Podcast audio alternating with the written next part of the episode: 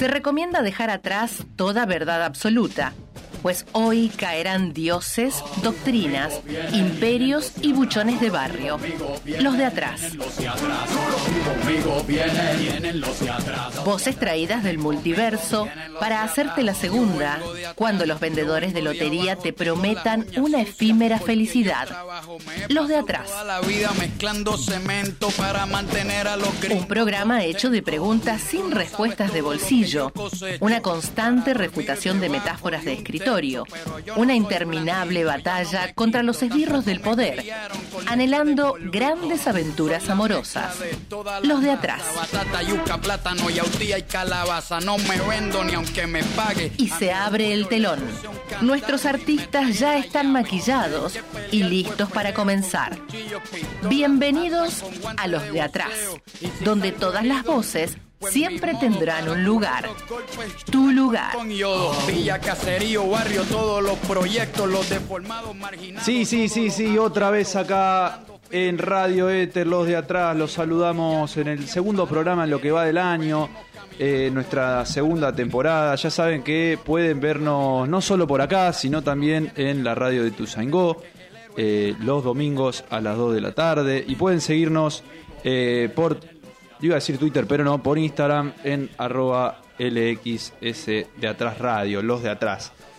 Y tengo el gusto de presentar a mis compañeros. ¿Cómo van a ir? ¿Todo bien? Buenas tardes, Manu, ¿cómo estás? Muy, muy contenta de estar acá de nuevo. Qué bueno, es verdad, Nair no estuvo la vez pasada, esta es la primera vez, por lo menos en lo que va del año, el año pasado ya había venido. varias veces. Ya pasó bastante desde la última vez, así que nada. Es verdad, placer como ya siempre. pasó bastante, yo creo que habremos cortado en noviembre, si no me equivoco, así que Creo un buen que fue rato. en, en diciembre, los primeros días, Claro, así que. ahí está, ahí está. Y a mi izquierda tengo a nuestro compañero, el querido productor, que va a estar un ratito nomás hasta que la tardanza de nuestro otro compañero, Patricio Villagra, nada, llegue a su fin, ¿no? Y llega hasta acá al estudio, pero mientras tanto está nuestro compañero Diego Álvarez. ¿Cómo va? ¿Todo bien? ¿Cómo estás, Manu, querido? ¿Todo tranquilo? Nair, ¿cómo va? ¿Todo, todo bien? Bueno, son cosas que pasan. ¿Pasa qué cosa? ¿Y qué vamos a hacer? Hay que esperar un ratito, pero el show tiene que continuar, dicen. Es así, es así, hay que pilotearla un poquito. Y acá estamos para acompañarlos hasta las 7 de la tarde en un día hermoso con 24 grados, temperatura de aire acondicionado, podríamos decir. Yo de todas maneras estuve un ratito con pantalón largo, un poco dubitativo, ¿no? Con el clima, un Mucho poco extraño. cambio, mucho cambio. Calor, frío, Sí. que me puse. Yo llegué de cursar, me puse en el balcón en cuero a tomar sol. Es la que iba igual, ¿eh? Pero claro, Era la que... A ver, escúchame, ahora es un calor que salgo y...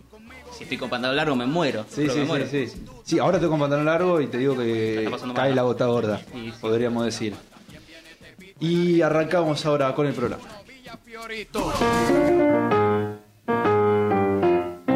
Hablamos de la realidad. Cuestionamos las grandes verdades humanas. Hacemos periodismo rebelde. No nos callamos nada. Los de atrás. La verdad detrás de la verdad. Y arrancamos con el podio como todas las semanas. eh, en el primer bloque estamos acá contando un poco acerca de las noticias, de por lo menos del fin de semana, lo que hay que contar de actualidad. Continuamos con un tema que arrancamos la vez pasada, que tocamos un poco, eh, no muy profundo, que por lo menos se nombró, que es el tema del piquete, de, bueno, el, gremio de piqueteros, ¿no? De eh, todo esto que se está dando en la ciudad de Buenos Aires, quienes ya, este grupo de piqueteros, la semana pasada estuvieron eh, en las calles, eh, ya con, un piquete y con, un acampe, que no es la primera vez, esta fue la segunda vez, ya hacía 15 días habían estado haciendo el acampe frente a eh, el Ministerio de Trabajo. ¿Qué reclaman en este caso? Reclaman la ampliación de algunos planes sociales, ¿no? Ampliar la base de planes sociales con el objetivo de, ahí lo veo llegar a nuestro compañero Pato, perdón, pero la desconcentración es total. Cuando llega las corridas, en los últimos segundos, se va a venir el cambio y se viene y se viene y se viene. Perdón por, por, eh, por el, el quilombo, podríamos decir, ¿no? Ahí estamos, las corridas, las corridas, un poquito. Pato, a ver, vení, vení el micrófono, vení el micrófono. Vení el micrófono, a ver. ¿Qué pasó? Vamos a tener que seguir después con la seriedad, porque en este momento no, se puede. Un respirador, cuidado, un cuidado. respirador. Un respirador, ¿no? ¿Cómo estamos? Oh, no, bien, bien, bien. Oh, decidí volver a empezar el gimnasio porque. Mamá. Tráfico, Ciudad de Buenos Aires. Pasa que cosa, podríamos decir, volvemos con lo mismo, ¿no? no, pará, pará, mirá, te comento. Estaba por salir de mi casa y. Quiero decir que quebraste toda Me- seriedad posible en el día de hoy. Sí, sí, la- lamentablemente sí. Estaba saliendo de mi casa y me pegué la uña del dedo chiquito contra la pared, No me estás jodiendo. contra la puerta. No, no, no te estoy jodiendo. Em, esto es radio, esto es en serio. Viejo, esto es verdad. Claro. Y. y me golpeé el dedo chiquito y estuve 10 minutos hasta que frenó de sangrar y me pude poner una curita y estar más o menos bien. Llegué. Me estaba olvidando. Corriendo. No, no, no, random. después les muestro la curita si quieren. No La quiero ver. ¿eh? Sí, sí, sí. La quiero ver. Tiene Después pruebas. les muestro. Ahora no después yo, muestro. yo creo que todo el público nuestro la quiere ver, me parece. La Creo subimos que- al Instagram, de paso. Claro. Tiramos las que-. Por favor, no puede ser, no puede ser. Esta es la seriedad de este programa, señores. Continúo con lo que estaba diciendo entonces, Patito, bien, ahora, poder recuperar el aire. Sí, ya estoy, ya estoy. Un poquito, un poquito. Ya empecé el gym de nuevo, ya estamos, ya Bien, estamos. bien, ahí, porque si no, no, no podemos más. Continúo entonces con lo que estaba diciendo. Estábamos hablando acerca de eh, los piquetes y el acampe que se dio la semana pasada. Bueno, viste lo que dijo la reta. Estamos en eso, Patito, no te adelantes, Patito. Estamos en eso, me quieres sacar eh, mi No, contenido, no, no. escúchame. No, para nada, para nada. Eh, bueno, como decía, frente al Ministerio de Desarrollo Social se estuvo haciendo la campe. En este caso, bueno, la reta salió a decir que no iba a permitir que se haga un nuevo acampe en la, la 9 de julio a causa del tráfico, para no frenar el tráfico y demás. Eh, entonces, con esta situación, eh, el ministro de Desarrollo Social, Juan Zabaleta, convocó para el jueves a los referentes piqueteros con el objetivo de encontrar una salida del conflicto, ¿no? Para ponerle fin. Ya dijeron que no van a ampliar la base de planes sociales que reclama este sector de piqueteros, pero buscan alguna salida, ponerle fin a este conflicto, ¿no? Y por eso el jueves va a haber esta reunión entre el Ministerio de Desarrollo Social, Juan Zabaleta, y la unidad piquetera, ¿eh? que será el jueves a eso de las 3 de la tarde, con movimientos sociales que no conforman el Frente de Todos principalmente. Está muy bien, va. Que yo, a ver. Hay que ver cómo sale esa reunión, ¿no? Hay que ver, es un de- principio de, de tantas cosas que pasan. de intento de, concilia- de Claro, conciliación. Hay que ver qué pasa. ¿Qué pasa? Ya se dijo desde la unidad piquetera que en caso de no conseguir resultados, eh, los, los resultados queridos, el acampe va a continuar por 72 horas más. Así que ahí te la Es regalo. mucho. Es mucho. Se viene, sí, sí, se podrían venir eh, cosas complicadas ahí, ¿no? Y seguimos entonces con el podio con la noticia número 2, Patito. Ahora arrancás vos, ya tomaste Perfecto, aire. dale. Sí, sí, ya estamos bárbaros, ya estamos bárbaros. Acá Nair me mira medio raro. pero bueno, básicamente. Sí, están tirando acá. Eh, pero bueno, básicamente una noticia demasiado reciente. Justo ayer, el CEO y Ah, bueno, ¿cómo, conocido entrepreneur eh, Bueno. estadounidense Elon Musk Traduzco el CEO. Claro, el CEO, el jefe Claro, ejecutivo. CEO. Eh, y bien. actual persona más rica del mundo, ¿no? Así Elon es. Musk, quien no lo conoce, compró Twitter. Bueno, el 9%, Bueno, el 9% de las acciones de Twitter. El 9,2%, para ser más exactos. Unas, unos 800 millones de dólares aproximadamente por el 9% de Twitter. ¿Qué opinan? Contu- Contundente. Y la verdad que eh, es, es extraño y sobre todo teniendo en cuenta, bueno, eh, que él es fue un gran crítico de, eh, sí, de, de la campaña de Donald Trump. sí, así es. Habló acerca de la libertad de expresión y que y aparte dijo que estaba bien para él que se lo bloquee de las redes sociales. Claro, a una persona. exactamente. A raíz de eso, hace aproximadamente tres días, un poco menos, un poco más aproximadamente, Elon Musk suelta un tweet que dice lo siguiente. A ver. La libertad de expresión es esencial para una democracia. Funcional, ¿no? Una democracia que funcione. Eso lo dice él. Ahora, luego, dice, ¿ustedes creen que esto, se, este principio se respeta en Twitter? Y pone una votación. ¿Sí y no? Básicamente, luego dice, esto es muy importante que lo respondan. La gente, bueno, Vamos a hacerle caso, ¿no? Vamos a ver qué pasa. Bueno, vamos a mandarle. ¿Cómo salió la encuesta? 70% votó que no, 30% votó que sí.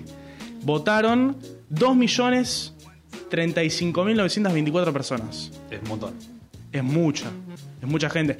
O sea, teniendo en cuenta que él tiene aproximadamente millones y millones de seguidores, unos 20 millones más o menos, solo en Twitter, eh, es mucha gente igualmente que, que- que se toma el tiempo Sí, de, sí, sí, sí. de pensar Un poco importante. y votar. Pero 70-30 es mucho. Entonces, a raíz de eso, decidió comprar Vamos a comprar, ¿no? el 9,2 de Twitter. Como Está, no sí, está aburrido. Como, Twitter. cual- como cualquier millonario, a ver, o sea. Había que hacerse el sacarse el gusto, ¿no? Si yo fuera millonario también, bueno, a ver esta empresa, ¿cómo se llama? Meta, Facebook, bueno, vamos vamos a comprar un par de acciones. Ya fue. Un poquito, un poquito. Y bueno, seguimos con la agenda de la semana. Hoy, eh, un día muy movilizado. Esto también lo hablamos la semana pasada, el tema de eh, la democracia en Perú. La semana pasada habíamos hablado acerca del intento de destitución, de destitución, así es, del presidente Castillo.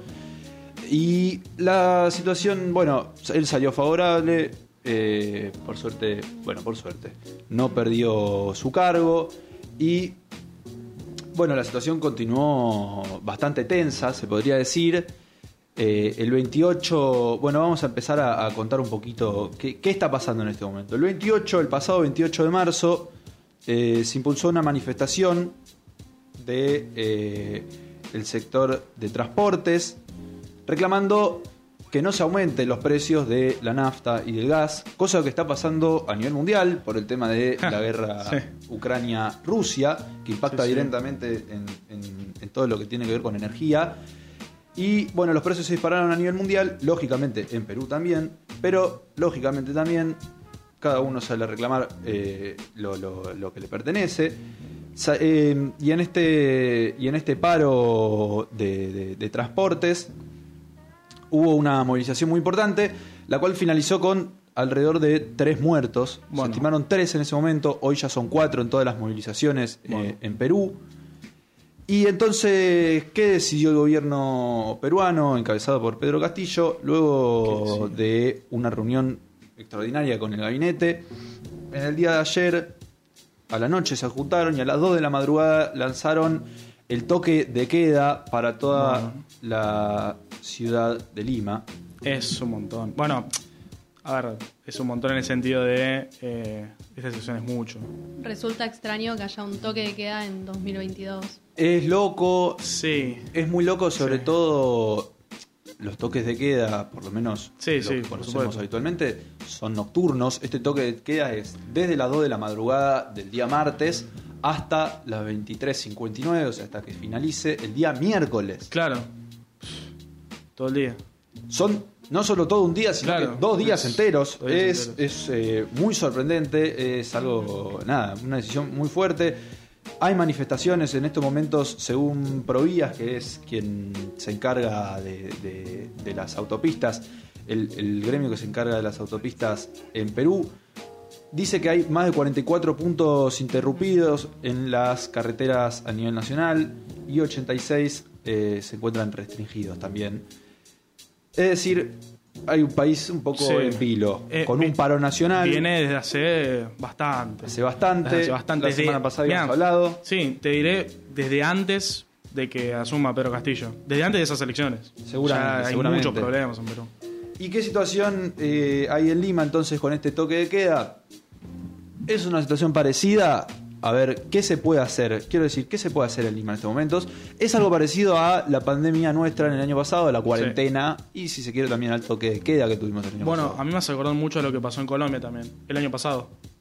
Me acuerdo, sí, me acuerdo fijo que siempre, siempre a River le pasa algo. Esta vez, bueno, No es casualidad, ¿eh? esta vez eh, River tiene que ir a jugar a Lima, hay conflictos en Lima. El año pasado tenía que ir a jugar a Colombia también. También. Y me acuerdo que en ese partido de River, no me acuerdo contra qué equipo de Colombia, se escuchaban los tiros Contra Junior, afuera. Junior de Sí, contra- se escuchaban los tiros afuera, porque no había público. Hay imágenes de Gallardo Sí, mirando para afuera. hay mucho, tremendas. había... Y, Fue- y- fue fuerte. ¿Qué dijo el gobierno? Bueno, fútbol, vamos a jugar fútbol, ya está. Así es, ahora vamos a estar hablando un poquito de eso. Voy a volver con lo de qué se puede hacer en Perú. Hay, bueno, hoy en día te, te tenés que quedar en tu casa, a menos que seas un exceptuado. El exceptuado puede ser un personal de salud, medicinal, eh, está relacionado con servicios de agua, de saneamiento, de energía, gas, combustible eh, y demás servicios básicos. Se permite que las farmacias estén abiertas. Si sos un personal de prensa, tenés que tener tu credencial periodística para circular por las calles, si no, te llevarán detenido. Eh, y bueno, si tenés alguna situación de urgencia, podés eh, subirte a tu Así auto y desplazarte hasta el hospital más cercano. ¿Sabes qué, Manu? Voy a decir algo que me acabo de dar cuenta porque acabo de llegar. Nos sacaron los acrílicos. Nos sacaron los acrílicos Nos sacaron acá los acrílicos dentro del estudio. estudio. Nosotros teníamos ¿Qué unos acrílicos que nos dividían entre todos nosotros. Eh, eh, loco, parece Sí, más no, grande el estudio. Es verdad, eso te iba a decir. Yo cuando entré acá, no solo por lo agitado, sino porque, porque estaba llegando prácticamente tarde, entré así nomás, ni me di cuenta, ahora me siento a mirar un poco bien. Es más grande. Es más grande. Es más grande. más grande, más espacioso. Eh, parece una cosa cualquiera, pero es más grande, es verdad. Es verdad. Así es, así es, así es. Y bueno, hablábamos de la situación de Perú, pero ¿qué pasa? Pero ¿qué pasa? Hay fútbol, señores, en Perú. Vamos. Pero nos va a contar todo esto la compañera Nay. Exactamente. Hoy empieza la Copa Libertadores, debut de Copa Libertadores para varios equipos. Así es. Eh, sobre todo en Perú, de lo que estamos hablando ahora, Sporting de Cristal y Flamengo debutan hoy. Y mm, es el debut de ambos equipos. es el, debut- arranque, el arranque de la Copa Libertadores. Eh, la expectativa de si se va a jugar o no el partido, de, de si es a puertas cerradas o a puertas abiertas, finalmente se, se dedujo que va, que va a ser a puertas cerradas, el partido se va a jugar. Y hablando un poco de River también, Se va a jugar a puertas cerradas, lógicamente, por el toque puerta- de queda. El partido es en la ciudad de Lima, entre, vos dijiste recién, eh, Sporting de Sporting Cristal y Flamengo hoy, y mañana Alianza Lima River. Ok, también en Vilo.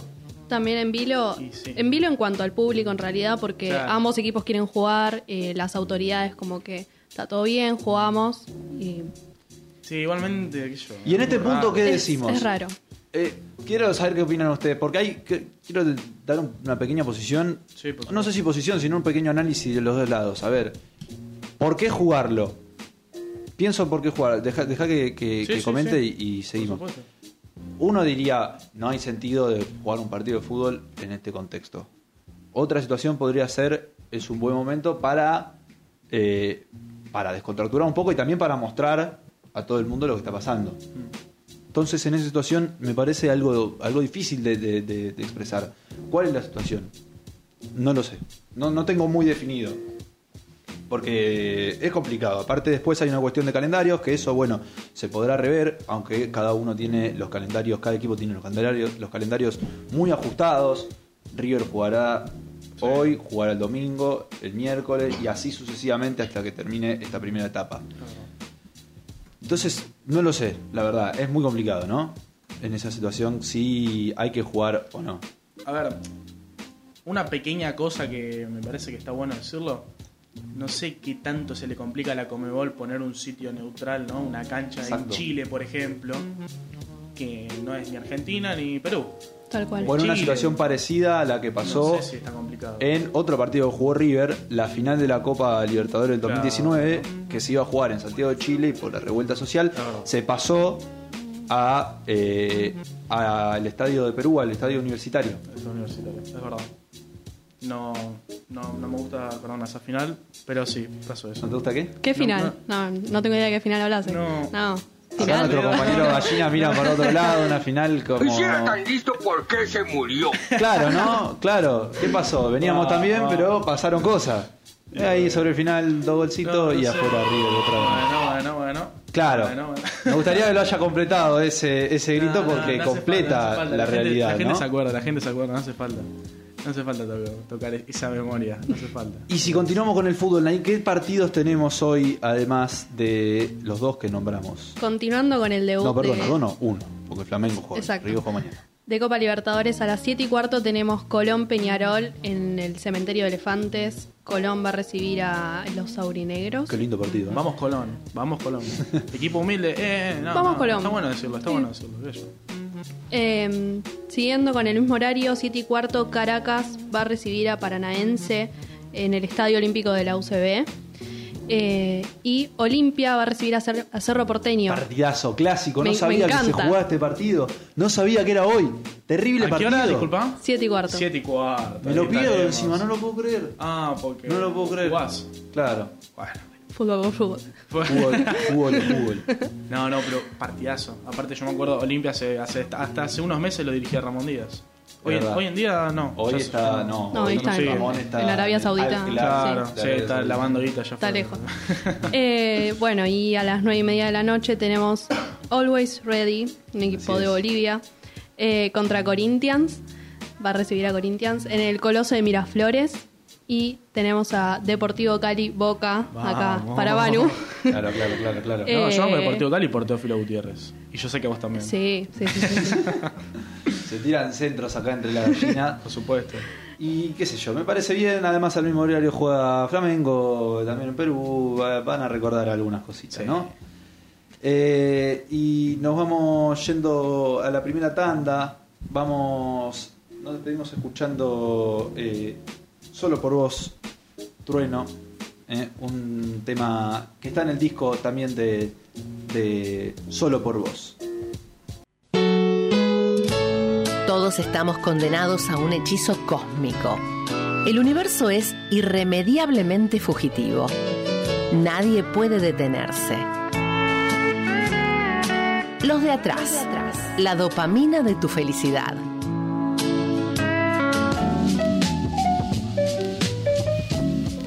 Seguimos acá en los de atrás, siendo las 6 y 29. Vamos hasta. No, hasta las 7 hoy. Vamos hasta las 7 menos 10, 6.50 para ser más precisos.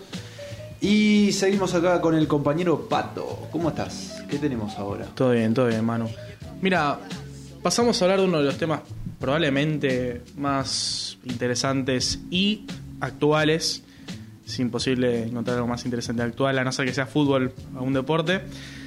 Que es la ley de alquileres. A ver. ¿Por tenemos? qué es actual?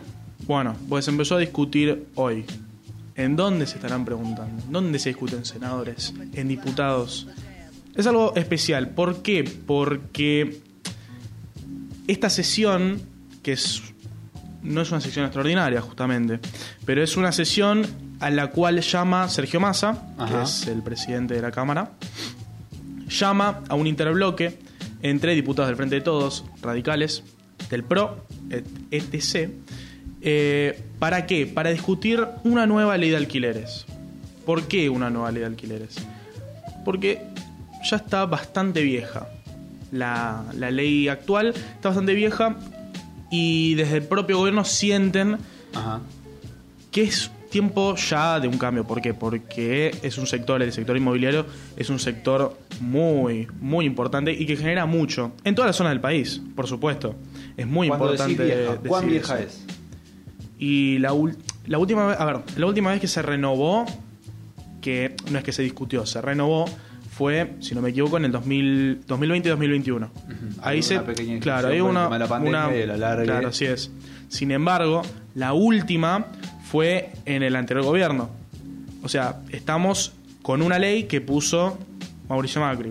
O sea, no la puso. Mauricio Macri, pero se discutió Se en el discutió. gobierno de Mauricio Macri. Ahora, en la pandemia se retocó, entre comillas, de muchas comillas, eh, pero ahora se va a rediscutir la ley entera, con más y con menos cosas. Ahora, les tiro un pequeño dato que es muy importante. 53.440 pesos es básicamente lo que cuesta un alquiler promedio en donde en Cava. Eso es muy importante saberlo. ¿Por qué? Porque aumenta muchísimo. Esto es Claro. un 14% de aumento en lo que va solo este año. Y este año, hoy estamos a 5 de abril. O sea, en cuatro, en cuatro meses aumentó un 14% de los alquileres. Es muchísimo. Es muchísimo y es muy preocupante además. Por supuesto. Es totalmente. Por supuesto. Y esto ya... Es preocupante además, perdón, Sí, sí, por supuesto. comparando un poco con los números, sabiendo Es que que, es una- el es salario locura. mínimo, el sueldo mínimo, es de 47.850 pesos. O sea, Eso. con un sueldo mínimo no alcanza para pagar lo que Claro. se dice que es la... obviando que hay que comer. Hay que comer. Hay que comer, y- hay que no llegar ni siquiera Hay que a vivir. pagar, Claro. eh, Y además, eh, el régimen inflacionario va aumentando cada vez más sobre los alimentos. Entonces hay que tener muchas cosas en cuenta. La ley de alquileres, es, a ver, el gobierno espera que sirva. ¿Por qué? Porque introduce cinco conceptos que son claves, que se van a discutir ahora, que son contratos por dos años, ajustes semestrales pactados entre inquilino y propietario, que sea por regiones, menor carga impositiva y más presión sobre propiedad ociosa. Esto a ver, lo vamos qué a quiere decir explicar. cada uno? Claro, Vamos esto lo- vamos por punto por punto. Contrato por dos años. Esto no tiene mucha ciencia. Los actuales son de tres años. Si quiere reducir a dos. Claro. Se reduce de tres a dos. Los actuales son de tres años para firmar, inquilino propietario, ¿Por tres qué, años. por qué sería la reducción? No hay una certeza puesta sobre por qué se reduce de 3 a 2. Sin embargo, hay muchísimos economistas barra eh, martilleros, inmobiliarios y demás que dicen que convendría un poco más a mantener la propiedad más eh, en flujo, sea para una posible renovación o para, Para otro posible otro inquilino. inquilino. ¿Por qué? Porque también está el tema de la especulación. En este país hay mucha especulación. Entonces, si se reduce de 3 a 2 años, es muy posible que la persona o no siga pudiendo pagar lo que se le va subiendo al alquiler, porque un alquiler claramente nunca va a bajar. Simplemente se va a quedar estable más tiempo o va a aumentar con menos frecuencia, claramente. Entonces, esto sería para que de acá a dos años, cuando se le aumente, si la persona puede seguir pagando, que renueve con más frecuencia. Simple. Y si no, que venga otra persona que sí lo pueda pagar. Ahora, ajuste semestra- semestral pactado. Esto es un poco clave. ¿Por qué? Porque es un ajuste que justamente se le hace al inquilino. eh, semestral pactado. ¿Por qué pactado? Porque esto dejaría de tener en cuenta el componente de la inflación, básicamente. ¿Por qué? Porque ¿Qué quiere decir? al inquilino uno le aumenta en base a la inflación. Por ejemplo, si uno está ahora cobrando de alquiler 20 mil pesos en una propiedad, de acá a un año debería empezar a cobrarle 40 mil pesos aproximadamente. Aproximadamente en eh, demás.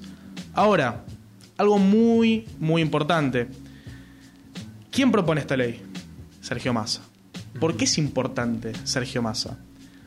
Porque Sergio Massa, todos sabemos quién es Sergio Massa dentro del frente de todos y qué piensa. Pero déjame que te ponga algo que dijo Sergio Massa acerca de esta ley que es clave. En el gobierno anterior, el Congreso sancionó, no con mala fe, sino buscando una solución a un problema, una ley que fracasó, la ley de alquileres, que pretendía asegurar a inquilinos y propietarios y terminó disminuyendo la oferta, retrayendo la posibilidad de desarrollar el negocio y además generando incertidumbre y dificultades para el inquilino. Tenemos también discutir una nueva ley de alquileres que le dé certeza al propietario y garantías y tranquilidad al inquilino para que el sector pueda desarrollar libremente ese emprender noble que tienen a lo largo y a lo ancho del país. Bueno, esto decía Sergio Massa, el actual presidente de la Cámara de Diputados. Hace Se habla de un fracaso Claro, de la ley. hace ya cuatro meses lo dijo, o sea, venía pensando muchísimo en esta ley Sergio Massa. Ahora, ¿qué es lo que dice? Que fracasó. Es eh, contundente en lo que Sí, dice sí, no se queda y toma posición, y toma posición, no es, bueno, la ley eh, habría que este verla. caso, ¿no? Claro, no, Massa va al hueso, al grano directo, fracasó, loco, vamos a tener que discutirla de nuevo. Y yo creo que en parte también dice, ¿por qué no lo hicimos antes, no? Digo, Claro. Claro. claro. a ver, ya Me pasaron un- unos pares de años, me parece. Seguimos. Nos quedamos, a ver, por regiones. Ya, tu- ya hablamos del contrato claro, por dos años. contrato por dos ajuste años, semestral ajuste pactado. semestral pactado, por regiones. ¿Qué significa por regiones? Esto es muy simple y creo que es uno de los puntos más importantes, si no el más importante de esta nueva ley de alquileres, que es dividir básicamente lo que uno paga por alquiler regiones. O sea, que la persona que está alquilando en Recoleta, Capital Federal, que paga 70 mil pesos de alquiler, por ejemplo, que sí existe, claramente, que una persona que está alquilando en eh, Villa María no pague exactamente lo mismo por un departamento que lo que paga una persona que está en una zona de mayor lujo, podríamos decir, eh, que justamente no pague lo mismo y busca que sea un poco más equivalente por zona, ¿no? Claro. Esto sería por regiones, además de en capital, sería a nivel nacional, ¿no? En La Rioja con los lugares de La Rioja, en San Juan con los lugares de San Juan y así. Luego una menor carga impositiva. Esto es tema de impuestos, algo que siempre se debate en el país, siempre. Eh, menor carga impositiva, ¿a qué se refiere esto? Desde la última ley obligaron a todos, básicamente, eh, a todos los alquileres, los obligaron a eh, registrar los contratos en la FIP y demás. Y eso incremen- incrementó un montón eh, lo que se pagaba para hacer los contratos, para demás cosas de burocracia más que nada. Entonces sería una menor carga impositiva, que eso es bastante más importante. Y ahora el último punto es más presión sobre propiedad ociosa. ¿Qué significa esto? Si uno tiene una propiedad, que la tiene ahí y no la está alquilando, el gobierno dice, bueno, para mantener un flujo de todas las propiedades, vamos a ponerle que a la persona que no está haciendo absolutamente nada con esa propiedad, que pague un impuesto. Entonces, bueno, le bajamos impuestos. Esto ya se había hablado hace poco. Sí, por supuesto. Entonces, básicamente es, bueno, si decidís que alguien alquile tu departamento, te ponemos menos impuestos. Ahora, si te haces el pillo y especulás sobre cuánto más va a valer en el futuro y demás, te ponemos un impuesto. Ah, muy bien. Simple. Ok. Esto fue todo, Patito. Así es, así es. Eso Muchas gracias, muy interesante y, y concreta, con buen contenido, Patito, de la columna. Y ahora pasamos a la siguiente columna con Nair. Nair, ¿qué tenemos hoy?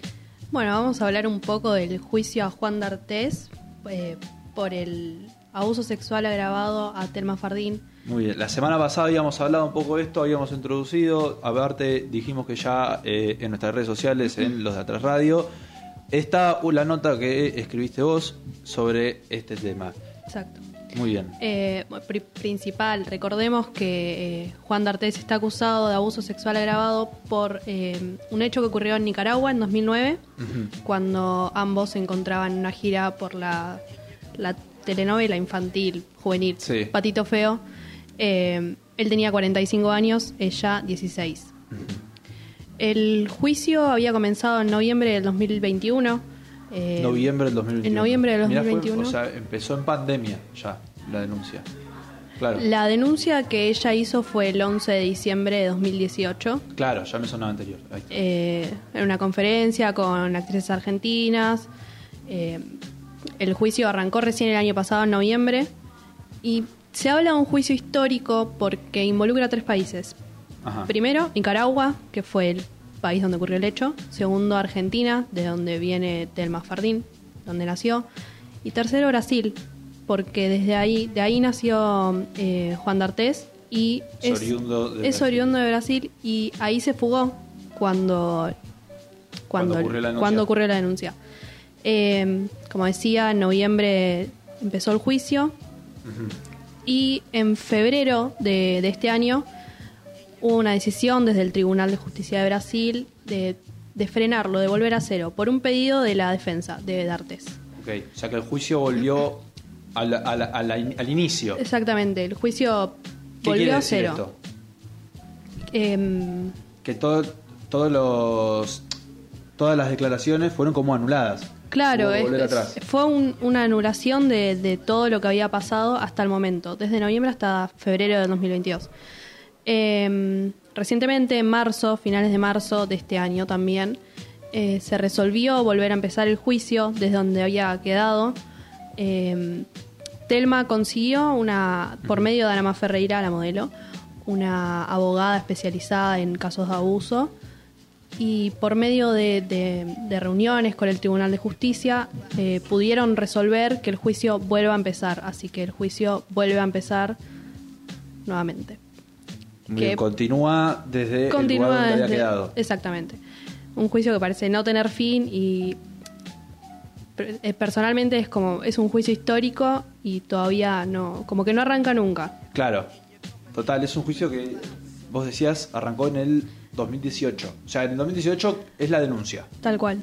Y comienza en el 2021. en 2021. Y tiene, el mismo un, año, tiene un parate en, en, el, en 2022, en febrero de 2022, y en marzo vuelve a arrancar. Claro, es como que se, se vuelve se vuelve a cero y la rueda eh, comienza a girar nuevamente. Es algo que no, que no avanza en ese sentido y pasan los años y como vos decís, si es algo histórico es, eh, es loco que no se le dé el espacio y que no se le dé eh, eso, que no se le dé el lugar y la, la importancia que, que- que conlleva, ¿no? Tal cual. Así es. Y bueno, esto fue todo en cuanto a la columna de género. Tenemos otras noticias importantes, lo que estábamos hablando antes en el primer bloque. Estábamos hablando, que vos misma la presentaste, Nair, Sí, así es. acerca de eh, eh, la situación en Perú y estábamos hablando de la Copa Libertadores. Y nos vamos al otro lado del mundo.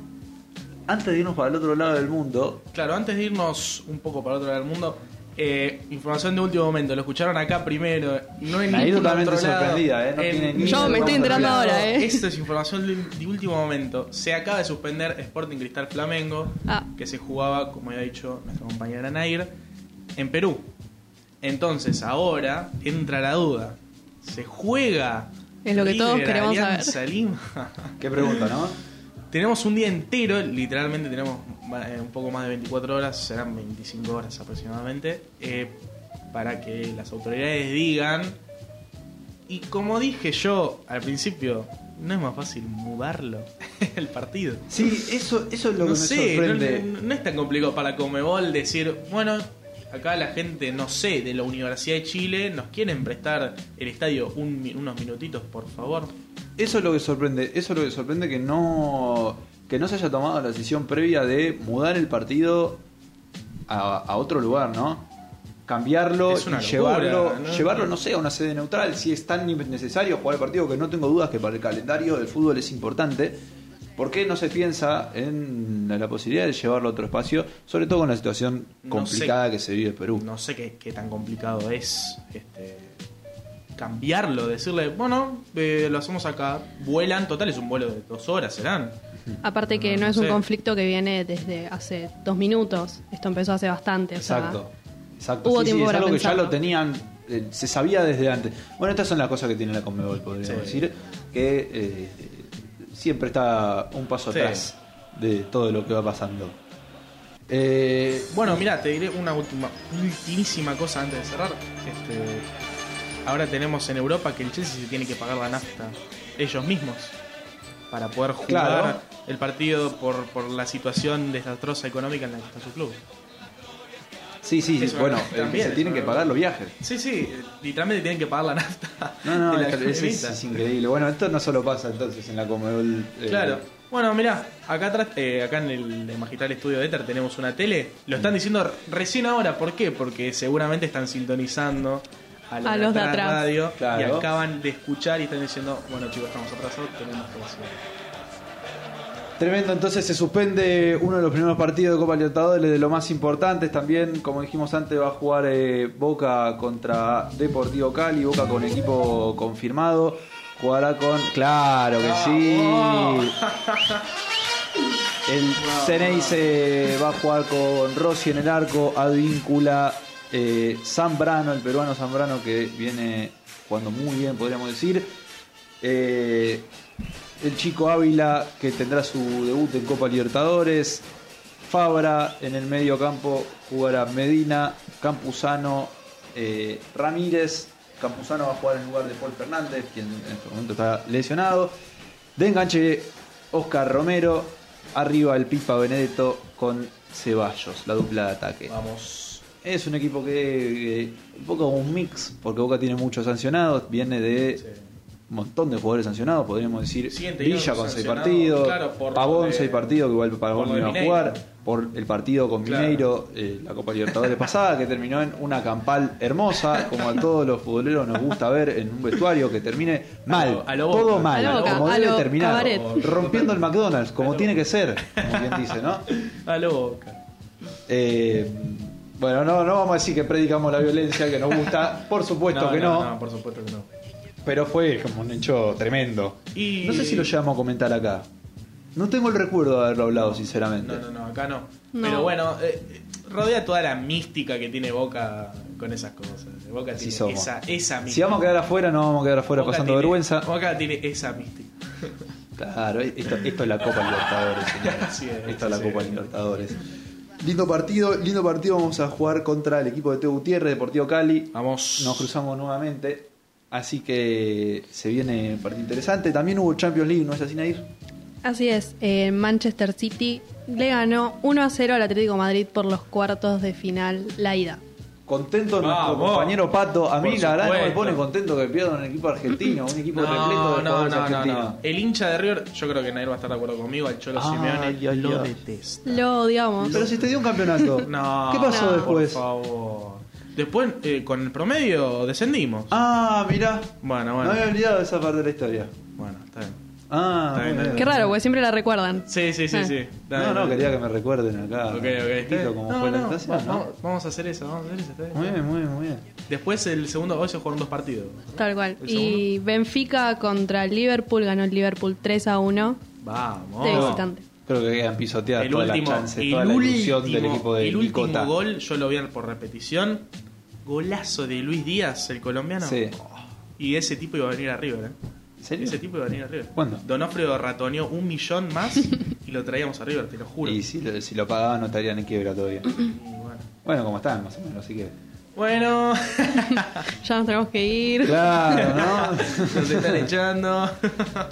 Bueno, entonces, como dijimos, queda un poco en duda el partido de Copa Libertadores de, de, De River Plate. de River Plate. Queda un poco en duda. El de Boca se jugará esta noche. Así es.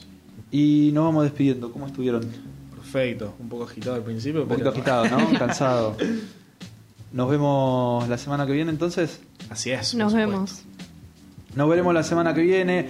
Como siempre les digo que nos pueden escuchar por la radio to Go también los domingos a las 2 del mediodía. Pueden seguirnos por arroba LXS de Atrás Radio, por eh, la red social de Instagram. Nos despedimos acá en Los de Atrás y nos vemos la semana que viene. Los dejamos escuchando Beautiful de Gustavo Cerati, en una canción como solista en su disco Bocanada. Adiós.